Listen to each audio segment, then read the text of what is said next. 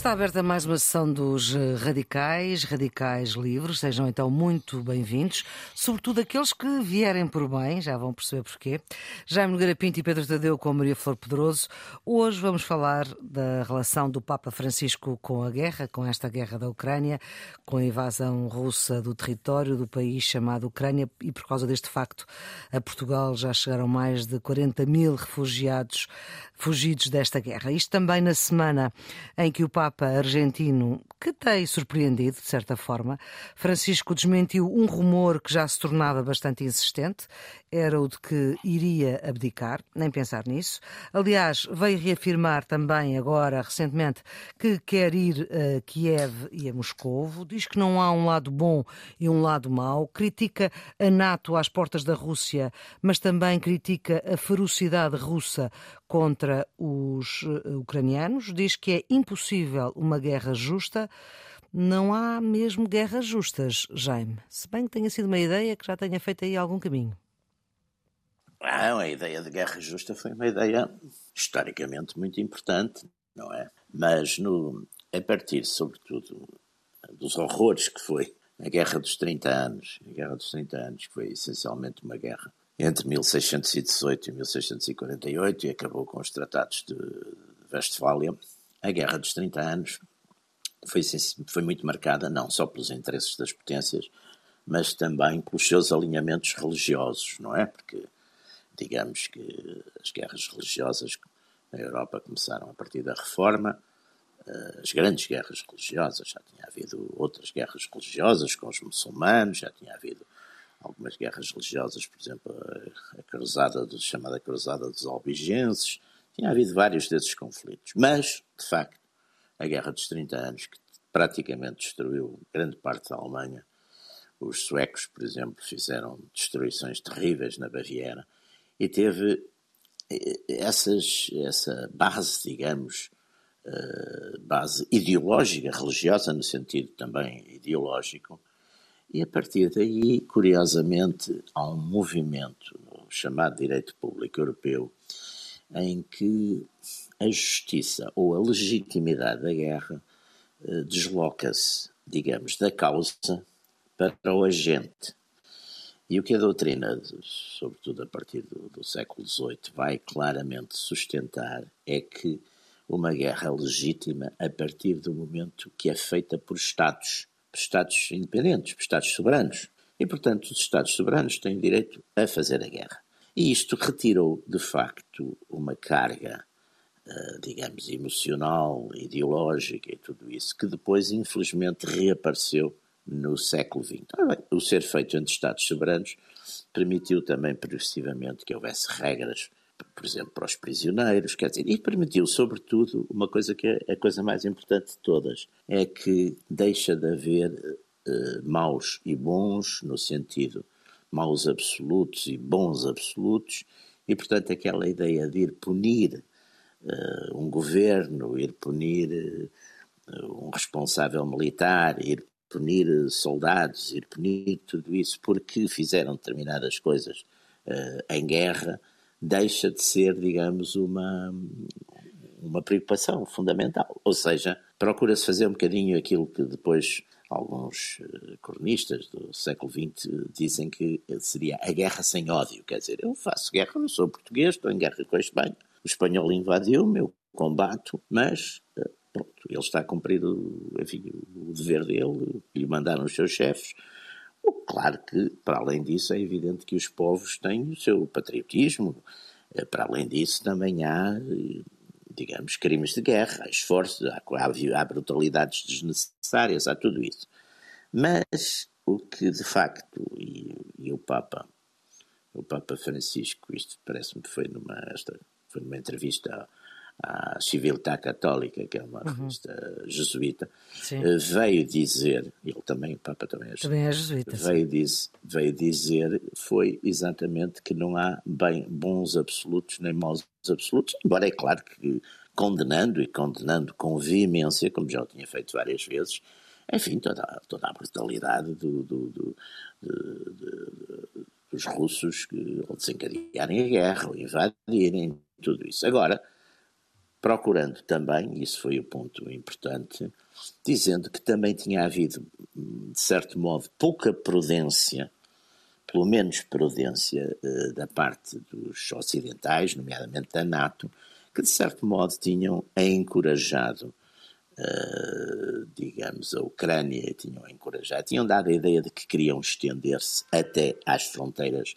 uh, profundas da Rússia, sabendo, sabendo, isso o Papa sublinhou muito isso, sabendo que os russos, com razão ou sem ela, eram extremamente sensíveis a esse tipo de segurança. Até porque, e bem, o Papa sabe isso muito bem, como sabe quem sabe um bocado de história, os russos foram uh, invadidos variadíssimas vezes, desde, enfim, desde o tempo dos mongóis até, foram invadidos pelos polacos, pelos suecos, pelos franceses, pelos alemães, e cada vez que foram invadidos, de facto, sofreram bastante na pele. Por isso, enfim, o Papa, uh, sem justificar, sem procurando explicar, que não é justificar, justificar é legitimar, é, mas explicar é diferente, não é? Aliás, isso em, em direito penal traduz-se em atenuantes, não, hum. não, quer dizer, o, o, Papa procurava de facto eh, ir à raiz do problema e não se ficar puramente por uma linha que parece ser a de muita gente ser absolutamente maniquista, quer dizer, como se isto tivesse sido de facto. Aliás, no passado, alguns grandes uh, pensadores uh, ocidentais, americanos, e que, cujo, cuja lealdade aos interesses ocidentais americanos não pode ser posta em, em dúvida, como o George Kennan e mais recentemente o Henry Kissinger, tinham sublinhado exatamente esse problema e tinham avisado que não se podia fazer determinadas coisas.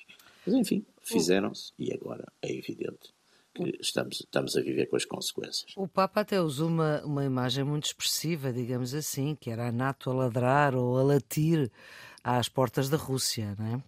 Pedro. Parece-me que o Papa tem tomado esta, esta questão da guerra justa, o, o Jaime explicou-a lá de trás até aos nossos dias, eu vou fazer precisamente o inverso, que é uhum. Papa Francisco entrou Os nossos dias até lá para trás. vou é começar é agora e vou, andar, vou andando o para Santo Agostinho havia de gostar. O, o, Papa já várias vezes teorizou sobre a questão da, da, da guerra justa. Creio que até aquela encíclica Fratelli Tutti fala disso, do que é a guerra justa. E ele, por isso, simplesmente diz que a guerra justa, nos dias de hoje, quando o armamento, eh, no fundo, pode provocar eh, uma perda brutal de vidas humanas tão grande, tão grande, que não, não há nunca razões para, para, para digamos, se encaminhar para, um, para, para, Não há nenhuma guerra possível com uh, a capacidade de destruição que existe hoje em dia. E, portanto, que o conceito de guerra justa, que foi um conceito muito trabalhado pela Igreja Católica ao longo de séculos, em várias fases, uh, o próprio Papa João Paulo II ainda defendia Sim. a tese da guerra justa em, em uhum. determinadas circunstâncias. Uh, o Papa Francisco vem acabar com essa, com essa ideia. Acha que nos tempos modernos isso não faz sentido e que, ao contrário de João Paulo II, que achava que a ideia de paz no mundo era uma utopia irrealizável e que, portanto, em certas circunstâncias a guerra justa era justificável, o, o atual Papa acha que isso é, é ao contrário, precisamente. Não, pode, não, não há nenhuma possibilidade de haver uma guerra justa. Isto, claro, cria uma polémica difícil de, de, gerir. E nesta situação concreta, o Papa, aliás, em todo o seu mandato, tem estado sempre preocupado com questões de, de, de guerra, não é? Hum. O Congo, o Sudão do Sul, a Síria e o, o Iémen, que ele classifica como o maior desastre humanitário do nosso tempo. E que uh, o Ocidente não liga nenhuma e nós não ligamos e, nenhuma. E, o Ocidente diz que não seja aqui à porta, não quer saber. Não quer saber. Quer, uh, quer saber para provocar, mas. Uh, e portanto, hum. o, o é outra conversa. Na posição que toma em relação à Ucrânia, que a tensão foi muito condenatória uhum. dos russos, não, não foi nada meio para, sim, sim. para com, sim, com os russos mas não deixa de, de, saber, eh, digamos, de, mantendo esta coerência de que não há guerra justa, também a resposta uh, de, escalada, de escalada armamentista e que está a ser dada do lado, do lado que é do lado ocidental, também não deixa nada satisfeito, porque ele antevê uh, aquilo que eu acho que qualquer pessoa bom senso antevê, que é uma, uma, uma situação incontrolável que nos pode levar a todos para um desastre muito maior daquele que já existe. Este, este conceito de, de guerra justa, vamos lá ver, o, as alternativas existem, quer dizer, alguém, foi preciso uma guerra para dar cabo do muro de Berlim e deitar abaixo o comunismo? Não, não. não foi, pelos vistos, não é? Não. Portanto, há muitas pois, Mas era preciso de, também não a ter começado, não é? Depois de se começar uma guerra, sabe-se como é que se começa e não sabe como é que se acaba, não é? Sim, mas, é. há muito, mas há muito pouco trabalho uh, em favor da paz. O Papa Francisco, logo no dia 25 de fevereiro, foi à Embaixada Russa em Roma, sozinho, ouvir o embaixador, tentar perceber o que é que aquele lado pensava. Ninguém fez nada de parecido com isto. É curioso, não é? A ONU, por exemplo, tinha a obrigação de ter, ser muito mais ágil e muito mais ativa, faz muito menos trabalho deste género do que o Papa Francisco, que, no fundo, não é bem um líder mundial, não é? Quer dizer, é um líder com influência no mundo. Um líder espiritual. Não, não, não, não representa todas as pessoas. Na quinta-feira, Santa lançou um livro sobre que, que, se intitulava Contra a Guerra, a Coragem de Construir a Paz. Na, durante o mês de maio esteve todos os dias, praticamente todos os dias, a falar desta questão. Pôs Fátima a tratar do assunto da guerra na Ucrânia. E agora, nesta semana, nestes últimos dias, foi no dia 24, no dia 26 de maio, no dia 27, no dia 28, no dia 3 de julho. Eh, portanto, sucessivamente vai falando desta questão. Uh, quer uh, recebe pessoas de outras, uh, de outras confissões religiosas, nomeadamente os ortodoxos, a Igreja Greco-Católica da Ucrânia, etc., para tentar encontrar um caminho comum, não é? E isso, isso vejo muito poucos líderes mundiais a tentar fazê-lo, é? muito poucos, é? ou nenhum. Sim. O que é certo Isso, é que esses esforços do Papa são de facto esforços tão, tão produtivos como os da guerra, não é? Porque uhum. a guerra também está a fazer destruição e o resultado final está muito longe de ser perceptível e, portanto, é, são caminhos que se tem que seguir. Eu espero que o caminho da guerra pare rapidamente, mas uh, o caminho da paz é que eu acho que há pouca gente a seguir. Mas de, voltando Sim. ao meu início de, de, de, de conversa, uh, o, esta ideia da guerra justa teve sempre várias, várias uh, visões possíveis. Para, os, para, os antigo, para o antigo egípcio, a guerra justa era aquela que o faraó decidia, porque ele era inspirado pelos deuses e, portanto, não havia. era imediato. Portanto, ali lá um, um templo, ficava lá sozinho um dia, saía e dizia: Tenho que fazer esta guerra porque os deuses estão a dizer que eu devo fazê-la. E, portanto, estava consagrada. O Império Romano tinha eh, regras sobre guerra justa, até sobre uh, o, que, fazer em campo de batalha, portanto, não, não, não massacrar os inimigos, sim, etc. Sim. Na prática, nada disso depois uh, aconteceu e fizeram um império fabuloso, né? que durou muitos e muitos séculos. Uh, na Idade Média, quer o Santo Agostinho, quer depois o São Tomás de Aquino, foi de facto quem trabalhou as noções da guerra justa, sobretudo na, nas razões que podiam levar. E depois há aqui uma contradição, que é, por um lado, a ideia da paz uh, é, digamos, a ideia central do, do, do, de um pensamento sobre, sobre qualquer pensamento sobre guerra justa é tentar uh, criar um limite a, a, partir do qual a paz já não, já não, já não é possível. Né? E isso é muito difícil de definir, porque, por exemplo, o, o Jaime, quando falou, falou nas questões territoriais, de defender a sua pátria, defender, mas do ponto de vista religioso, alguma, algumas dessas questões não são relevantes. Ou é, eh, digamos, a defesa da, da própria religiosidade, da própria religião, é mais importante do que a defesa de um território.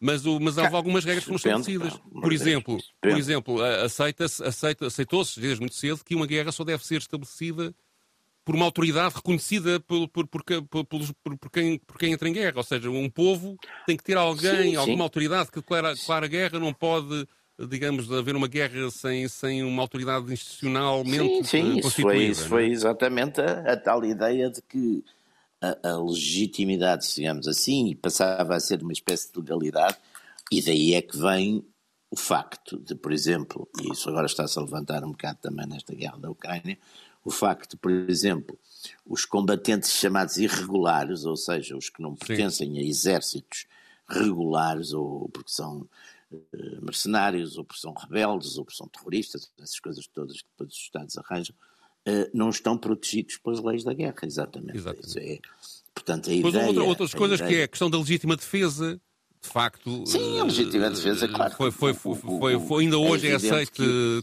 pelo cidadão comum como, como, como algo claro, que pode valer uma guerra. Hoje é? a gente vê, por exemplo, hoje em dia, um dos, um dos, um dos problemas, aliás, que há nestas, nestas coisas, nestas intervenções. E, é que na maior parte dos países, os Estados Unidos ainda não são assim tanto, porque enfim, têm, apesar de tudo ainda têm uma, uma, força, uma força armada com alguma, é toda voluntária, mas mesmo as forças todas, all voluntary forces na Europa, os, as opiniões públicas aceitam, uh, por exemplo, ter vítimas em combate, mesmo com, com, com todas as praticamente só em dois casos, que é defesa do próprio território, isso sem dúvida, e segundo, no caso de resgate de cidadãos nacionais em uhum. perigo. Fora disso, e é por isso que se tornou praticamente impossível a utilização de, de, de forças uh, em, em, guerras longas, distantes, etc., de forças nacionais, porque as opiniões públicas dizem, bom, mas não tem nada a ver com isso. Quer dizer, não há dúvida que a fronteira, a identidade, é evidente que no século XX, com os movimentos, enfim, com os movimentos ideológicos radicais, como foram o nacionalsocialismo, o comunismo, tudo isso, havia uma, uma coisa diferente, que era uma espécie de guerras eh, religiosas em que a religião passava a ser a ideologia. Portanto, no fundo, tínhamos aqui, digamos, uma espécie de voluntariado de convicções e que era, de certo modo, transnacional, não é? Mas isso hoje, de certo modo, desapareceu, ainda aparece Dizer, onde é que o Lenin só achava, só achava legítima uma guerra de classes, digamos assim. Todo, Sim, todas as outras Lenin guerras. Também, Pronto, uh, ele até dava um exemplo, que, é um, exemplo, um exemplo engraçado que era: uh, temos um senhor com 200 escravos e outro senhor com 100 escravos. Eles entram em guerra porque querem uma melhor distribuição de escravos. Os coitados escravos que estão em guerra continuarão escravos, seja qual for o senhor. Claro, e, portanto, é, para ele, isto é a caricatura que ele faz das guerras de, do, do, tempo dele, das claro. guerras dos impérios, etc. Mas ele usou-a usou uh, E claro que isto depois evoluiu, nomeadamente na, na, nos tempos mais próximos entre junto à Segunda Guerra Mundial e com a ascensão do nazismo. Sim, de facto, e na Segunda Guerra Guerra Mundial, claro que foi, fez isso exatamente. Agora, e aliás o Stalin viu muito bem que era, era importantíssimo puxar pelo sentimento patriótico russo e, de certo modo, marginalizar um bocado a ideologia internacionalista para defender a, a pátria Rússia, não é? Portanto, é, e podia sempre justificar que estava-se a defender contra um inimigo de classe. Portanto, Sim, também, mas de qualquer seja, maneira não, não, não ia, muito.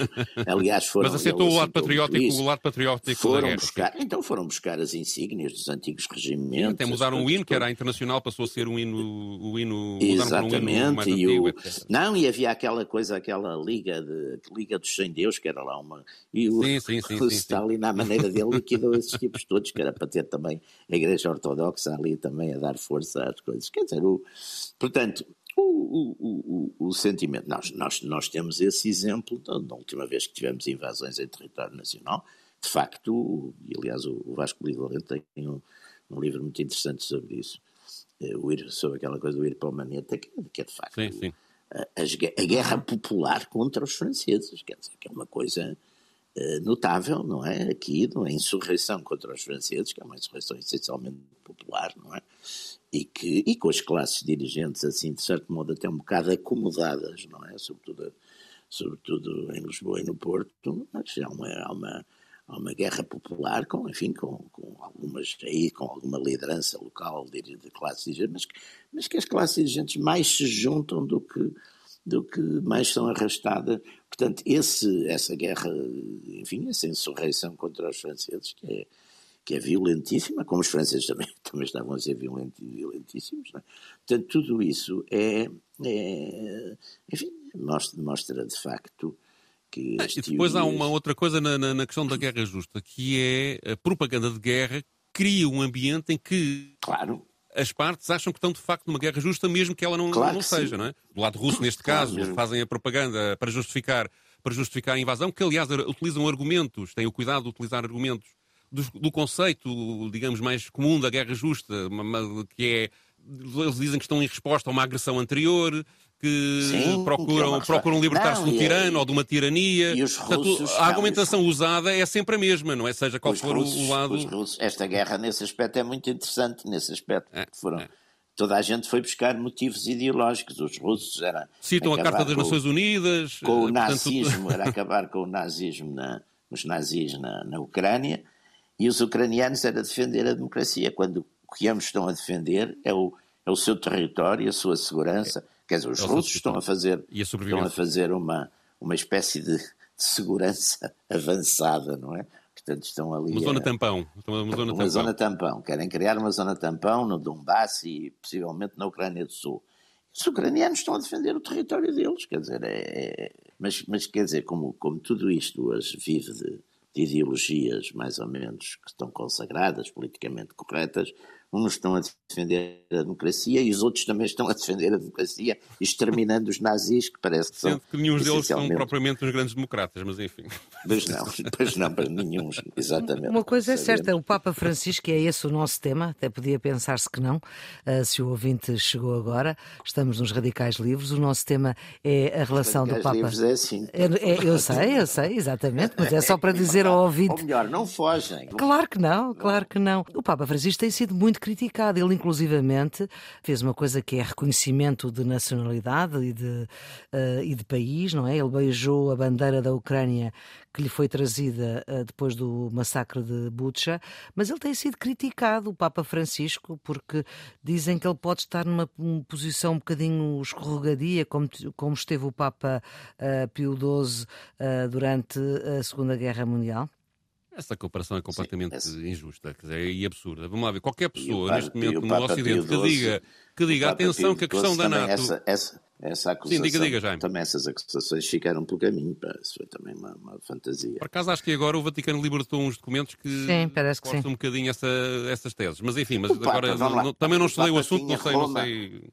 Roma sim? estava ocupada pelos alemães, quer dizer, sim, sim, o Papa fartou-se de proteger os judeus, e não só em Roma, em outros sítios, mas tinha ali a ocupação, quer dizer, e, e se desse mais um passo, ocupa, quer dizer, o Hitler a partir naquela altura já não, não se importaria nada de, de prender o Papa, de matar o Papa, o que é que fosse. Mas isso e, é, o, é o contexto, não é? Depois, ir mais longe, facto, não é? No facto, Portanto, mas aqui voltando ao Papa Francisco, não é? O Papa, eu acho que eu, eu, eu, acho que o, o Papa, para mim, que sou católico apostólico romano, o Papa é o meu chefe espiritual. Mesmo este decidir... Papa, um pouco surpreendente. Querida, desculpa, acha que eu não obedeço ao Papa? obedeço ao Papa, filha. Eu sou Pronto. católico, obedeço ao Papa. No dia que deixar de obedecer ao Sim, Papa, mas este não é um Papa que... comum. Não é um Papa comum. que é que é um Papa?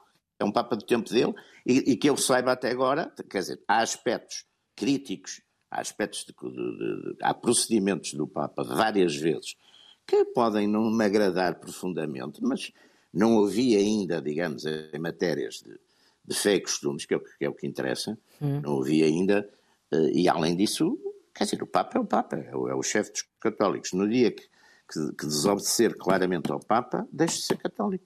Eu tenho isso, eu e todos os católicos, os da direita, os da esquerda. As questões que têm sido, sido levantadas à volta do Papa Francisco nesta questão da guerra são completamente esdrúxulas, porque, vamos lá ver, ele condenou seriamente com, com, com, mesmo com alguma violência verbal, Sim, a, ação, a ação russa, não é? a invasão. Sim. E depois alerta para aquilo que é óbvio que, que, que, alguns, que, que havia que é, a, a, presença da NATO foi provocatória para esta invasão, quer dizer, é, é um facto, quer dizer, e que o que está a ser feito pelos líderes mundiais é um suicídio coletivo, o que também me parece bastante razoável. Isto faz com que as pessoas que, digamos, estão ainda muito emocionais, embora isto também esteja a alterar-se, não é? Mas que tiveram uma reação muito emocional em relação à, à invasão russa no início desta guerra, em fevereiro, uh, achem que esta posição não é aquela posição de todos com a Ucrânia, todos pelos ucranianos, Sim. que é diferente de ser Sim. pelo poder ucraniano e pelo governo ucraniano, aqui é um parênteses meu, mas, uh, digamos, acham que essa posição é ser amigo do inimigo. Não é isso que o Papa está a fazer. Sim. Nem a maior parte das que, tem que tomar, isso. acho que é o que se não és por mim, és contra mim. É uma coisa, quer dizer, que, que isso, é uma, isso, é uma isso lógica. é numa igreja do século XXI é impossível, ainda por cima, fosse este Papa outro qualquer. É a, racionalidade da, da, da, das questões eh, tem que ser posta de outra maneira. Eu não obedeço ao Papa, ao contrário do Jaime, claro. quando muito ouço com atenção o Jerónimo de Souza. Mas... Que não é Papa? Não, agora já não tenho. Não, oh, oh, oh, oh, oh, antes, oh, oh, oh, Pedro, já agora desculpa a graça, mas no tempo do, antigamente, no tempo da União Soviética, ainda teria uma espécie de Papa enfim, lá em Moscou. Pois, mas eu era miúdo nessa altura e não os ouvia com Você já não teve isso, quer dizer, mas ainda tinha uma espécie de luz do universo que de vez em quando dava assim, dava umas coisas. Era farol, era farol. Mas já. nós, atenção. Mas apesar de não obedecer ao. Papa, acho que ele de facto tem tido posições muito razoáveis e que é um exemplo para os líderes mundiais. Nesta questão concreta da, da, da Ucrânia, que devia ser mais, mais, mais ouvido e mais, e mais, e mais, e mais respeitado. É? Uh, e que talvez isso pudesse abrir um caminho de esperança, que será certamente lento e longo, para que a paz, uma paz sustentada e não, como ele disse, como ele disse esta semana, baseada no medo de que o outro lado tenha mais armamento do que o nosso, e que possa fazer-nos mais mal, ou seja, que seja, não seja sustentada numa corrida às armas, possa ser.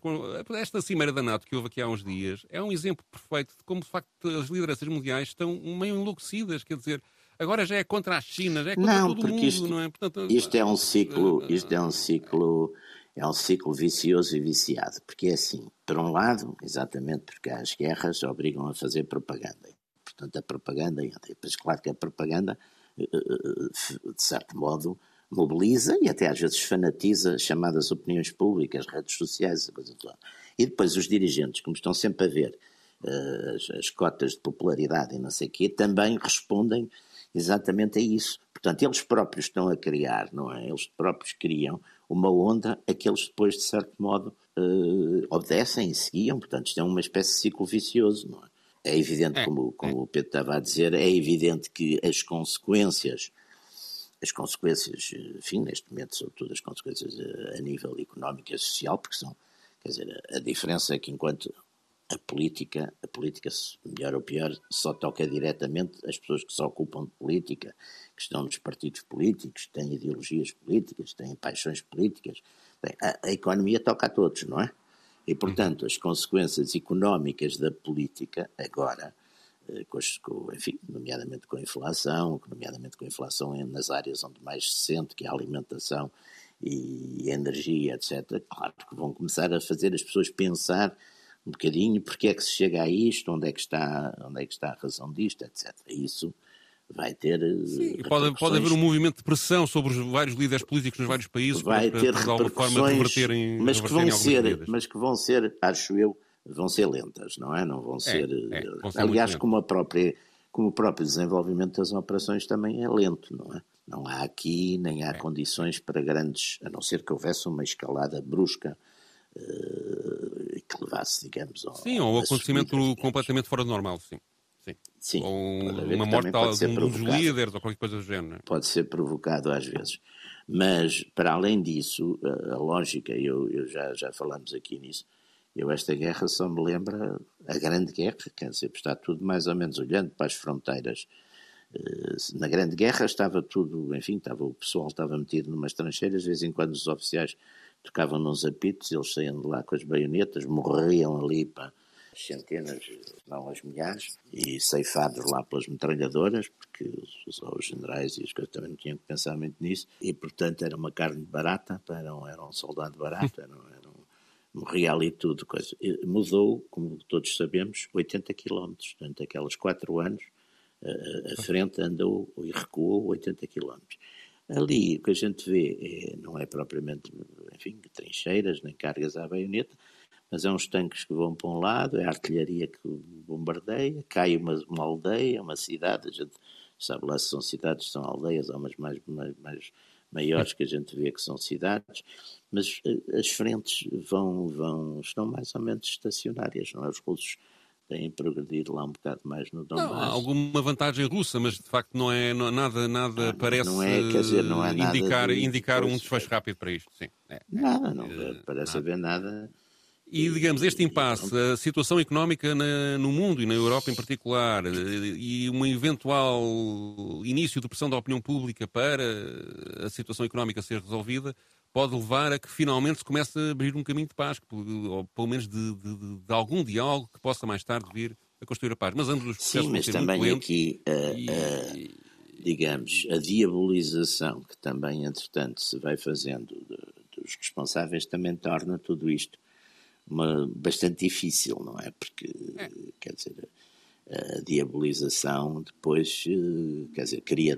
É que depois todos estes sentimentos que são criados, digamos, na opinião pública, depois também Sim. não são Quando muito há um diabo, de, ninguém quer depois ter conversas com o diabo, não é? E Exatamente, é isso mesmo. quer dizer, é, é, é, é, essa história, digamos, de desumanizar completamente o, o inimigo, o adversário, o inimigo, torna depois muito difícil uma lógica de, de conciliação Epá, que até pode ser injusta, quer dizer, o problema é que uh, o, o, problema aqui muitas vezes é que estes conceitos de justiça uh, fora das vidas pessoais, passados transferidos para a questão entre os Estados, são muito difíceis de, de definir. Porque, Sim, aliás, um dos, um, um, uma das coisas que a Primeira Guerra Mundial nos ensinou, a Grande Guerra, foi precisamente que a questão da guerra justa também tem que ser uh, levada em conta e tem que haver critérios na sua própria resolução. Ou seja, quando há um acordo de paz, o acordo tem que ser justo, porque Sim. senão cria condições para uma nova guerra, pois, não é? Aliás, foi o que aconteceu com, com a Primeira Guerra eh, Mundial aquela paz, em aquela à paz Alemanha, punitiva,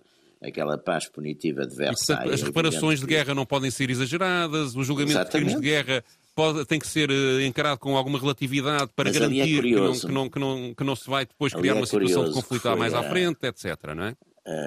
Na época foi a direita francesa, o Poincaré, nomeadamente, que estava no poder, eh, muito revanchista, porque tinham passado sim, por aquela sim, humilhação sim, toda da, da Guerra Franco-Prussiana, que de facto, enquanto os ingleses estavam bastante mais uh, sensíveis à questão e, e, estavam, e os próprios americanos pá, estavam, estavam relativamente sensíveis ao, ao problema da, da, Alemanha e aos riscos mesmo. Mas a França exigiu A França foi, teve ali, e depois fez aquelas coisas de humilhação, de, de ocupar o, o, aquela Renânia, tudo isso com, com grande brutalidade, tudo isso depois, claro, depois isso paga-se, não é? E, digamos, em relação à situação da Ucrânia e desta invasão russa, a solução de paz que, que vier a ser eh, tomada terá, para ser duradoura, terá de facto de ser muito negociada e ser muito equilibrada. E isso, ninguém está a trabalhar nisso, não é? Isso, não, isso e as é retóricas são ao contrário. E... São, as é, retóricas são. Mas as retóricas a retórica do Papa. A retórica do Papa não é essa, foi esse o, o registro, Pedro, que tu escolheste para esta edição dos Radicais. Sim, último. é uma declaração do, feita depois da, do Ângelus pelo Papa no, no último domingo, precisamente uhum. há uma semana, uh, em que apela aos líderes do mundo para trabalharem para a paz, mas recusando a ideia de uma escalada armamentista. Uhum. Vamos então ver. Continuamos a pregar pela paz na Ucrânia e no mundo inteiro.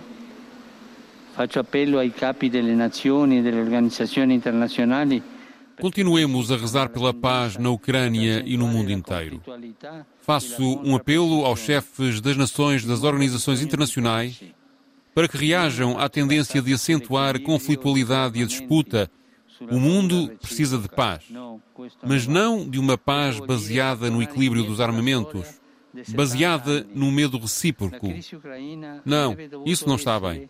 Isso significa voltar atrás na história uns 70 anos.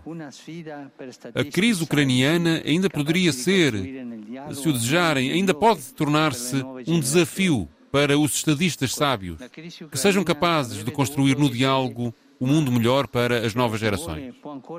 Com a ajuda de Deus, isto é sempre possível. Mas temos de passar de estratégias de poder político, económico e militar para um projeto de paz global, não para um mundo dividido entre poderes em conflito. Sim, para um mundo unido entre povos e civilizações que se respeitam. Não a um mundo diviso tra potência em conflito, sim a um mundo unido tra popoli e civiltà que se respeitam. Este Papa tem sido muito diferente dos outros Papas, Jaime. Não sei, não sei porque cada Papa tem, eu conheci na em vida, hum. Eh, quer dizer, fui contemporâneo, não conheci, conhecer só conheci um Papa, foi o Papa São João Paulo II. Mas, mas conheci, quer dizer, Pio XII, depois eh, João XXIII, Paulo VI, depois aquele brevíssimo Papa João, João, João 22, não foi? Foi, sim. João Paulo I. O, João Paulo I. João Paulo I, exatamente, estupidez. João Paulo I e depois o, o, o Papa uh, João Paulo II e depois Bento XVI e este atual. Cada um, uh, quer dizer, se a gente analisar, e os não católicos, claro que analisam com todo o direito, olham mais para as coisas políticas, uns é, um, é mais para a esquerda, outro mais para a direita, mas o que têm procurado, enfim, dentro de, Claro que os católicos também têm essas sensibilidades e também é evidente. Agora, têm procurado todos responder, digamos, àquilo que é para nós é um, é um mistério do mundo, que é o próprio, como diria o Camões, o próprio desconcerto do mundo. Quer dizer, o grande problema que eu acho que é para os crentes e para os não crentes, para os não crentes, acaba por estar mais facilitado, porque arrumam o problema fazendo de conta que não há nada e pronto, isto, que isto portanto é um bocadinho a aquela coisa que o Shakespeare dizia, não é? O Sundown Fury. Portanto, é, um, é, uma coisa, uma história inventada por um louco, é uma fusão e a fúria do, do mundo. Os crentes têm sempre um problema, quer dizer, como é que um, um mundo tão desconcertado, tão brutal, tão cheio de injustiças, tão pleno de. é, apesar de tudo, a criação de um Deus infinitamente bom, infinitamente poderoso, infinitamente sábio. Isto é claro que é um mistério. É claro que também podem e argumentam muito, quer os crentes, quer os não crentes, que há muitas coisas no mundo e que talvez, apesar de tudo, o mundo seja melhor que pior. Quer dizer, apesar de tudo, há mais. A gente, quando a gente também vive muito, da, da, enfim, dos mídias, não é? Portanto, a gente de vez em quando vê uma primeira página de um jornal desses mais populares, mãe assassina a sua. Dizer, não vêm as notícias que, enquanto houve uma mãe que assassinou uma criancinha pequenina, houve nesse mesmo dia 10 mães que morreram pelos filhos, houve 100 que, que se sacrificaram para, para, lhes dar qualquer coisa, quer dizer, portanto, o bem, o mal é mais... Ora, o facto do mal ser a notícia e o bem não ser notícia também mostra, apesar de tudo, que a exceção oh, ainda é capaz oh, Jaime, de dizer o mal. Este Papa vê o mal de uma maneira diferente de, de, dos Papas anteriores. É o que eu, eu como não católico, vindo vento fora, vejo ou seja, há uma há uma humanização do, da pessoa que faz o mal. Não sei. Por exemplo, não olha, sei. agora nesta entrevista que ele deu à Reuters esta semana, eh, perguntaram, fizeram-lhe uma pergunta sobre a Nancy Pelosi ter sido proibida de, comungar eh, Sim, por defender também. a ideia do, eu, eu, eu, do aborto. e ele responde, bispo... ele responde, Sim. ele claro não, não, não ataca o seu bispo, não é? Tem, tem essa não pode, mínimo, nem, não é? nem, pode, nem deve. Mas, mas diz que, mas diz esta frase: quando a Igreja perde a sua natureza pastoral, quando um bispo perde a sua natureza pastoral, isto causa um problema. Ah, um problema político. Também causa um problema, mas, mas ele, quer dizer... Ele, ele, ele, ele, não dá aqui, obviamente, um, um aviso. Não estou a dizer que há uma condenação, mas, claro, mas há um aviso. Que acho, sendo que ele reafirma acho... a posição da Igreja na questão do aborto, não é isso que está em causa, claro não é? Que sim, mas, claro, mas, claro, mas há uma certa diferença... Há uma grande diferença, na minha opinião, em relação aos não, Papas anteriores neste tipo de assuntos. Não há, há uma abertura e uma, e uma Pedro, contemporização é que não havia. Sim. Mas, ó Pedro, já não é do seu tempo, mas quando apareceu o Papa João XXIII, por exemplo, sim, sim. houve reações muito parecidas com isso. O Papa João XXIII também apareceu com uma linha que, para a época, era uma linha também mais compreensiva, mais inclusiva, mais liberal. Foi mais... o do Vaticano II? E foi, exatamente. E, e houve, portanto. To... E depois os Papas são pessoas, quer dizer, o, o, por exemplo, o Papa, o Papa Paulo VI, que era um homem muito inteligente, muito culto, E nesta questão muito, da, mas, que tivemos aqui a discutir, a guerra justa, um Papa que diz que não há guerra justa, e é a primeira vez que um Papa diz isto e que teoriza sobre isso, isto é uma pequena revolução, ou não? Não sei se é. Não sei se é o primeiro que diz, deve ter havido, sabe que são tantos papas, deve ter havido um qualquer que diz isso. Não encontrei mais lado é, que, é que os papas, os papas, a partir de uma certa altura, eh, começam a durar mais tempo, mas se a gente for Sim. ver, por exemplo, o, no século o João Paulo XII, I não pode não, não No século XII ou no século XIII já estávamos com quase 200 papas, até porque os papas de antes, coitadinhos, também como toda a gente, normalmente iam para lá já velhinhos, velhinhos para a época. Às vezes mas eram, a questão não é dizer eram, numa entrevista, ah, não há guerras justas, não é, uma, não é uma frase, é uma, há uma teorização à volta disto, ele desenvolve. Mas também já houve no passado coisas é, desse tipo, quer dizer, eu não encontrei. Houve, há, é uma história de facto com, com muita controvérsia, com muito mistério. O Papa, já agora para, para amenizar aqui um bocadinho, vou não sei se vocês eh, gostava de contar uma história do Papa, exatamente, que mete dois papas, que é a história Sim. do Papa Pio XII. Eh, não sei se já contamos aqui essa história uma vez, mas eu acho que é uma história muito divertida que vem e que vai aqui marcar um bocado, de facto, uma certa também um certo lado sibilino e até mauzinho, que é a história do Papa Pio XII. Uh, havia aquela famosa frase quando o Churchill quis envolver o, o, o, o Vaticano nas negociações de paz do fim da Segunda Guerra Mundial, o Stalin perguntou quantas divisões tem, tem a Santa Sé, não é? Perguntou isso. Ora bem, e, e portanto a Santa Sé ficou de fora. Quando morreu o Stalin, era secretário de Estado o Monsenhor Montini, futuro Paulo VI.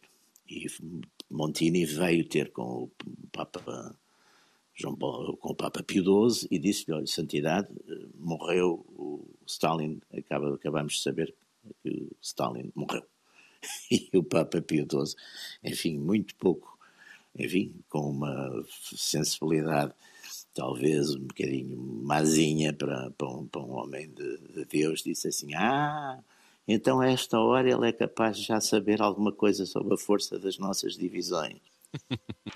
portanto, portanto, e eu ao mesmo tempo, uma senhora da melhor aristocracia portuguesa, mãe de um, um bom amigo meu, pôs os filhos nessa noite a rezarem todos pelo Stalin porque achava que era um homem tão mau que naturalmente ia mesmo para o inferno. ao inferno.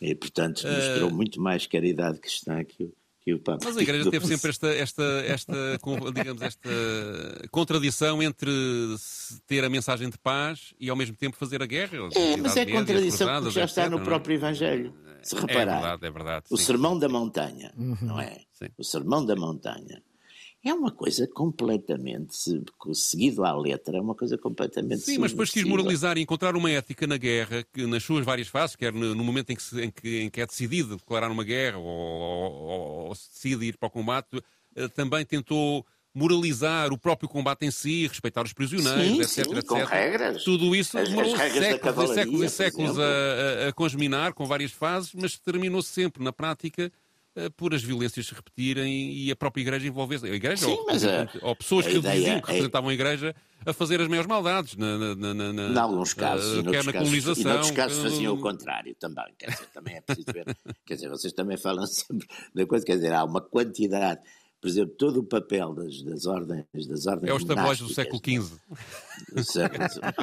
todos, todos, os, todos o papel das ordens monásticas na, na, na, assistência, porque é uma altura que não havia assistência nenhuma, coisíssima nenhuma, quer dizer, portanto, há, como tudo, quer dizer, isso é o tal mistério do mundo, mas que, é qual seria a alternativa? Sim, aliás, eh, também é verdade que a própria membros da Igreja entravam em contradição nisto, até, até uns com os outros, não é? De, de, de, até ordens que eram mais pacifistas e outras ordens que eram militares, enfim, havia todo um, um complexo de organização eh, Sim, que é as ordens... de facto, entre, Bom, as, um, por um lado há sinais de paz e outros sinais de guerra. Não é? As ordens sim, sim. militares, por exemplo, os templários, foram feitos para proteger os peregrinos cristãos que iam para, para Jerusalém, que levavam pantofada dos, dos, dos E depois acabaram por tentar conquistar Jerusalém várias vezes, não é? Foi uma desgraça para toda a gente andaram e até conquistaram. Ainda dura, depois, ainda depois dura. Foram, depois foram vindo embora, pá, depois foram para, para, para coisa, para Chipre, depois foram para Malta,